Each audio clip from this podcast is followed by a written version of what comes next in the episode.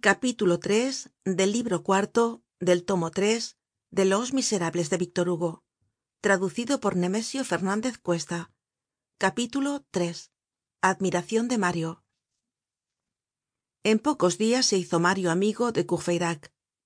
La juventud es la estacion de las soldaduras prontas y de las cicatrizaciones rápidas. Mario al lado de courfeyrac respiraba libremente cosa que era bastante nueva para él. Courfeyrac no le habia hecho ninguna pregunta ni habia pensado siquiera en esto. A cierta edad las fisonomías lo dicen todo en seguida y la palabra es inútil. Hay jóvenes de quienes podria decirse que tienen una fisonomía parlante se miran y se conocen. Sin embargo una mañana courfeyrac le hizo bruscamente esta interrogacion a propósito teneis opinion política vaya dijo mario casi ofendido de la pregunta. Qué sois demócrata bonapartista. Matiz gris de raton confiado dijo courfeyrac. Al dia siguiente courfeyrac llevó á mario al café musain y le dijo al oido sonriéndose es preciso que os dé entrada en la revolucion le condujo á la sala de los amigos del y le presentó á los demás compañeros diciendo solo esta palabra que mario no comprendió. Un discípulo. Mario habia caido en un avispero de talentos pero aunque silencioso y grave no era el menos alado ni el menos armado. Mario hasta entonces solitario y aficionado al monólogo y á la parte por costumbre y por gusto se quedó como asustado ante aquella bandada de pájaros.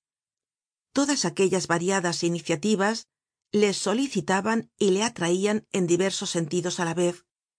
El vaiven tumultuoso de todos aquellos ingenios libres y laboriosos conmovia sus ideas en revuelto torbellino y alguna vez en su turbacion se iban tan lejos de él que le costaba trabajo recogerlas.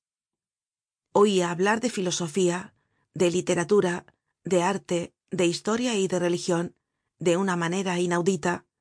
Vislumbraba aspectos estraños y como no los ponia en perspectiva no estaba seguro de no ver el caos.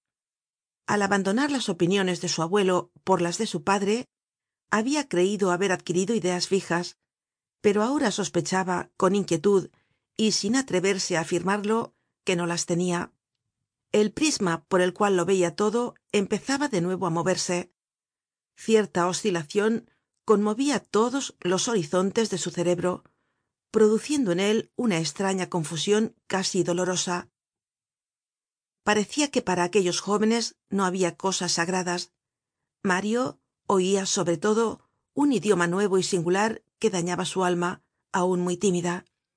Veíase en un cartel de teatro adornado con un título de tragedia del antiguo repertorio llamado clásico y gritaba bahorel abajo la tragedia preferida por los tenderos y mario oia que combeferre contestaba haces mal bahorel los tenderos prefieren la tragedia y debemos en este punto dejarlos tranquilos.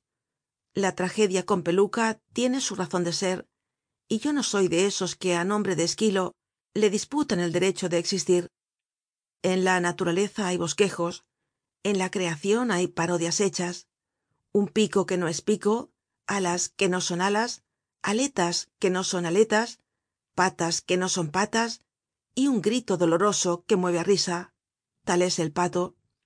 Pero supuesto que la volatería existe al lado del ave no veo razon para que la tragedia clásica no viva frente á frente de la tragedia antigua.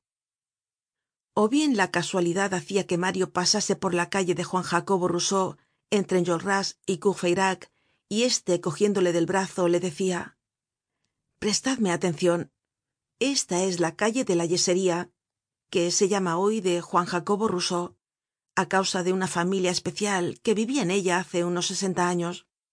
Esta familia la componian juan jacobo y teresa. De cuando en cuando nacian algunos pequeñuelos. Teresa los daba al mundo y juan jacobo los daba á la inclusa. Y enjolras reprendia á courfeyrac. Silencio ante juan jacobo.